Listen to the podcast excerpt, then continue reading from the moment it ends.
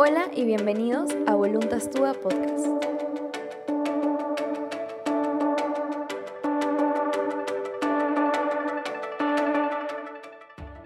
Bienvenidos a este nuevo formato de podcast al que le hemos llamado Voluntas Express, porque la idea es poder hablar de un tema concreto en pocos minutos y cerrar con puntos específicos que nos ayuden a aprender un poquito más o a reflexionar alrededor del tema que elijamos.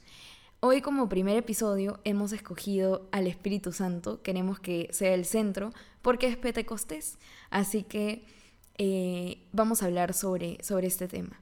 Lo primero que quiero que hagas antes de empezar a conversar es que le pongas pausa al podcast, abras tu Biblia y leas Hechos de los Apóstoles 2 del versículo 1 al 28.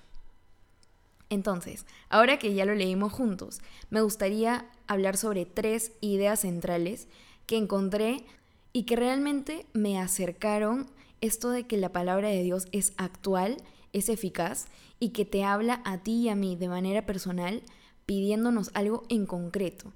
Yo sentí claramente a Jesús diciéndome, quiero esto hoy de ti. Entonces, la primera idea alrededor de la cual me gustaría conversar es que del Espíritu Santo se recibe la fuerza para hablar de Jesús. Vemos que los apóstoles están primero escondidos, em, están tristes, tienen miedo, pero cuando viene el Espíritu Santo sobre ellos, tienen esta fuerza y estas ganas para salir fuera a hablar de Cristo. Y no hablar cualquier cosa de Cristo, sino para predicar el querigma que es el misterio de la pasión, muerte y resurrección de Jesús. Y aquí lo vemos claramente en el versículo 22, donde dice, Israelitas, escuchad estas palabras.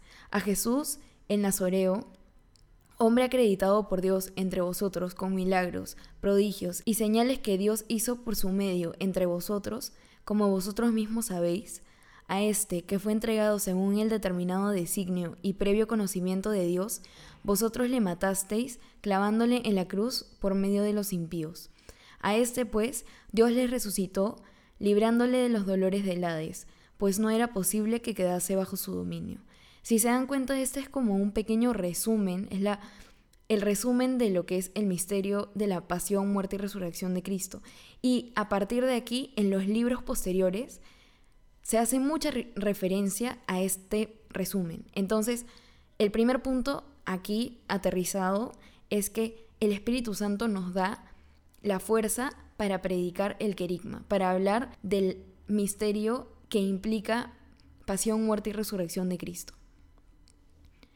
El segundo punto al que me gustaría referirme es que cuando predicamos tenemos que hablar de Jesús, que va en verdad de la mano con el primero, ¿no?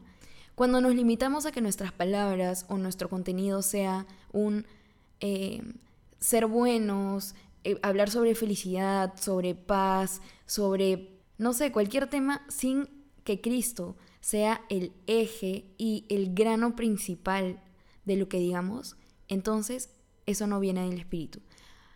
No necesariamente me refiero a que tengas que hablar expresamente y decir la palabra Jesús en lo que digas. Pero si de lo que tú hablas no tiene a Cristo en el centro y lo estás tratando de ocultar por quedar bien o por ser menos polémico o por querer agradar a todo el mundo, entonces eso realmente no está hablando a través del Espíritu Santo, porque el Espíritu lo que hace es que tú seas capaz de hablar sobre Jesús, para llevar a Jesús a los demás.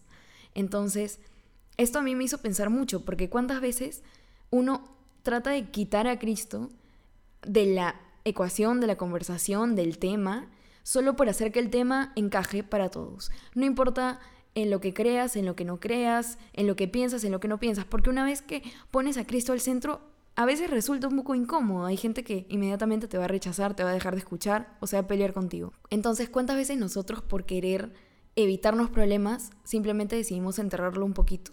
Y, y me hizo pensar mucho, ¿no? A partir de ahora saber que, lo que yo diga tiene que ser cristocéntrico y si no lo es, entonces no estoy hablando con la fuerza del Espíritu Santo.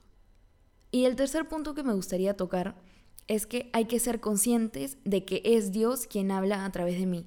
Vemos en la lectura que los apóstoles salen a hablar y que cada uno los escucha hablar en la lengua propia. Es decir, ellos no estaban hablando por sí mismos con sus palabras y con sus fuerzas y con sus medios, sino que era Dios quien hablaba a través de ellos. Entonces, ese es el tercer punto, ¿no? Que cuando estamos bajo la efusión del Espíritu, realmente es Dios quien habla a través de nosotros, es Dios quien habla a los demás en su idioma y no somos nosotros con nuestros medios.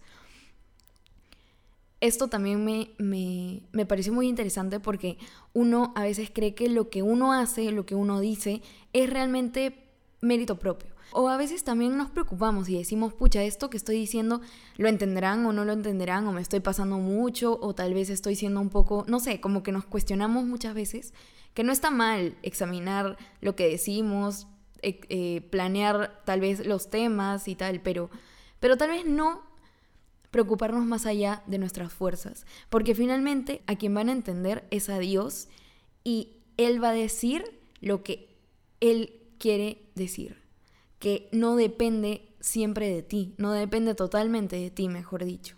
Entonces, recordar eso, ¿no? Que al final cuando tú dices, ven Espíritu Santo, habla a través de mí, es realmente Él el que está hablando, no eres tú. Y bueno, creo que para cerrar esto, me gustaría decir que uno tiene que pedir al Espíritu Santo que venga. Uno tiene que pedirle al Espíritu Santo que venga para que Él realmente venga. Como decía el Padre hoy en la misa que escuché. Porque el Espíritu Santo no es algo que yo obtengo, que guardo o que coloco en una estantería como si fuera un trofeo ya logrado. El Espíritu Santo es una persona divina con la cual yo debo procurar una relación de amistad. Y toda relación se cuida, toda relación se vive. Si no, el Espíritu Santo terminará siendo lo que Juan Pablo señalaba como el Dios desconocido. Entonces, claro, uno no puede pretender que el Espíritu Santo venga a tu alma, a tu corazón, si no lo pides, ¿no? Entonces, procurar estar en gracia y realmente invocarlo todos los días, decirle, ven Espíritu Santo, ¿no? A mí me sirve mucho cuando cuando voy a hacer mi oración y tal vez estoy un poco desconcentrada, cuando voy a empezar alguna tarea que me cuesta, cuando estoy en un momento difícil que sé que necesito su fuerza y ponerme en oración y decir, ven Espíritu Santo, ven Espíritu Santo, ven Espíritu Santo y llamarlo y realmente sientes que se te enciende el corazón. Entonces, recordar que para tener el Espíritu Santo hay que pedirlo y hay que cuidarlo y hay que cuidar estar en su presencia. Bueno, y para terminar, me gustaría dejar algunas preguntas como para reflexionar, porque al principio decíamos que la palabra de Dios es actual. Y realmente yo sí sentí a Cristo diciéndome, quiero esto y concretamente pidiéndome algo. Entonces, yo te invito a que tú le digas también, Señor, ¿qué quieres de mí? Y que le preguntes a través de esta lectura. Dejar tres preguntas como para guiar tal vez tu oración de hoy. la primera es, ¿Estoy realmente hablando de Cristo? ¿Realmente Cristo es el mensaje final que yo pretendo dar en mi vida? No necesariamente hablando, no necesariamente con mis palabras, sino en mi testimonio. ¿Soy testimonio de Cristo? ¿O lo que hago, lo que digo, me refleja más a mí mismo que a Cristo? La segunda pregunta es, ¿realmente estoy dejando que Dios sea el que obre y hable a través de mí? estoy realmente diciéndole y poniéndome en sus manos y diciéndole, habla tú, que no sean mis palabras, sino que sean las tuyas. No necesariamente en algo muy importante como una charla o un tema o algo así, sino en el día a día, en las pequeñas cosas. ¿Es Valeria la que está hablando y la que quiere tener el control o es realmente que se lo dejo a Dios? Y, y un poco eh, a la par de esta pregunta es, te estás cuidando de mantenerte en gracia y cuidar que el Espíritu Santo permanezca en tu alma. Yo sé que en estos tiempos es un poco difícil por la cuarentena, que no puedes ir a confesarte, pero hay medios, hay medios que ha puesto Dios en su misericordia para poder mantenernos en gracia y volver a Él cuando, cuando parece que no podemos, ¿no? cuando no lo tenemos sacramentalmente. Como es el acto de contrición, mantener tu vida de, de oración, tu vida espiritual si tienes un guía espiritual, mantener tu guiamiento, ser perseverante y no alejarte. ¿Te estás acordando de pedirle al Espíritu Santo que venga todos los días?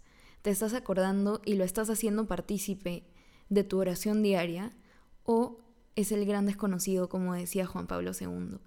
Entonces, quiero un poco dejar estas preguntas abiertas para que hoy en tu oración te, te sientes a conversar con, con Jesús, te sientes a reflexionar acerca de esto y finalmente puedas acabar con una oración diciéndole al Espíritu Santo, ven porque te necesito, ven porque necesito que me enseñes a hablar de Jesús.